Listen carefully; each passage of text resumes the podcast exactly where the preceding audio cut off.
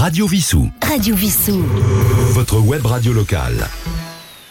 Bonjour. Eh bien, notre ami Patrick, euh, à partir de ce jour, va nous présenter une nouvelle chronique que nous appellerons la Minute Scientifique, chaque fois sur un sujet très différent. Pour la première, eh bien, nous avons un titre qui fait un peu penser presque à de la philosophie, Algorithme et conscience. Bonjour. Aujourd'hui, on va parler d'algorithme et de conscience. On parle de plus en plus d'algorithmes et d'intelligence artificielle et de leur implication dans notre quotidien. Certains sont émerveillés par l'apport de ces nouvelles technologies, d'autres, au contraire, craignent le pire pour l'humanité. La question fait débat. Les algorithmes ont-ils la possibilité d'avoir une conscience? On parle dans ce cas de pleine conscience. Dans l'affirmative, cette possibilité pourrait avoir des conséquences importantes pour notre civilisation les algorithmes peuvent-ils ou pourront-ils dominer le monde? Pour bien comprendre l'enjeu, définissons un peu mieux les termes d'algorithme et de conscience. Le mot algorithme n'est pas nouveau et il ne s'applique pas obligatoirement à un programme informatique. La première référence à ce mot nous vient d'un mathématicien persan du IXe siècle, Al-Khwarizmia, à qui l'on doit l'ouvrage Algorithmie des nombres indiens.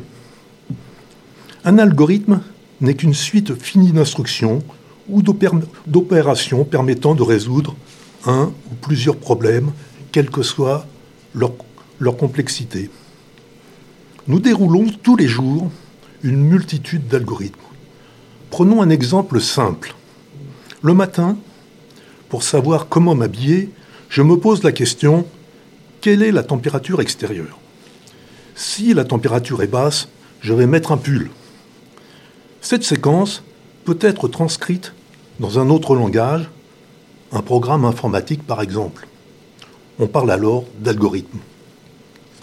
En fait, tout programme informatique déroule un ou plusieurs algorithmes. L'exemple précédent fait appel à un simple test. Les méthodes de décision peuvent être un peu plus élaborées et basées sur des statistiques. Prenons un autre exemple. J'aimerais déterminer la hauteur de n'importe quel arbre d'une grande forêt sans avoir à grimper à chaque fois sur une échelle. Pour éviter cela, je vais choisir une centaine d'arbres et mesurer à la fois la hauteur et la circonférence de chaque arbre je vais faire un relevé qui me donnera, pour une circonférence donnée, une certaine hauteur. La moyenne des hauteurs de tous les arbres ayant la même circonférence va nous donner une estimation de la hauteur d'un arbre. Maintenant, en mesurant la circonférence de n'importe lequel des arbres de la forêt, je peux donner immédiatement une estimation de sa hauteur avec une bonne fiabilité. Ici, l'algorithme repose sur ce que l'on appelle des estimateurs. Une autre méthode consiste à trouver une solution en faisant des prédictions. L'étude de toutes les valeurs passées peut me donner une valeur future avec une bonne précision. C'est le cas, par exemple, des prévisions météo. Des algorithmes très compliqués, basés sur les nombreuses données passées, vont estimer la météo à venir. L'intelligence artificielle moderne qui essaye de simuler l'intelligence humaine, utilise toute la puissance des ordinateurs en créant des réseaux de neurones élémentaires interconnectés. Les réseaux les plus importants ont de l'ordre du million de neurones, ce qui est infime comparé aux 100 milliards de neurones d'un cerveau humain. Un neurone est simulé par un petit système à deux entrées et une sortie avec un paramètre à ajuster sur les entrées et la sortie. Un réseau de neurones va utiliser une phase d'apprentissage. Lors de cette phase, on propose à la machine une multitude de données qui correspondent à ce que l'on veut tester. Par exemple, les images de tous les chats du monde. Le programme va régler les différents paramètres du réseau de neurones de façon que chaque image soit correctement reconnue. Par la suite, la machine pourra reconnaître le chat vert avec des oreilles jaunes. Le système n'est pas encore généraliste, mais spécialisé dans une thématique particulière. Ce type de machine a des applications très intéressantes dans le médical, en apportant une aide au diagnostic, dans la sécurité, les transports, la finance et bien d'autres encore. Revenons à la conscience. Celle-ci fait appel à la relation d'un individu qu'un individu, est capable d'établir avec le monde où il vit ou encore avec lui-même. La conscience fait appel aux émotions, à l'intuition et nous met en relation avec nos valeurs.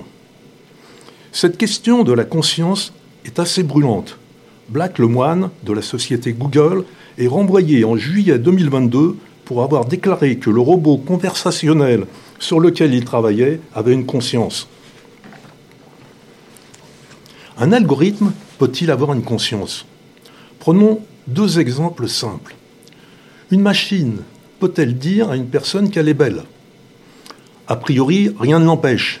Une reconnaissance faciale liée à une base de données peut très bien le dire selon certains critères prédéfinis et la personne aura certainement une certaine beauté. Est-ce que la machine peut avoir des sentiments et dire par exemple je t'aime Elle peut toujours le dire, mais cela n'aura aucun sens et sera dénué de fondement. Une machine ne peut pas avoir de sentiments ou faire preuve d'empathie. Soyez rassurés, les algorithmes ne peuvent pas avoir de conscience et n'en auront jamais. Ils ne prendront jamais le contrôle de l'homme. Il y a toujours la possibilité de débrancher la machine si celle-ci n'était plus sous contrôle. Je vous donne prochainement rendez-vous pour une nouvelle chronique. Merci Patrick et à très bientôt. Radio Vissou. Radio Vissou. Votre web radio locale.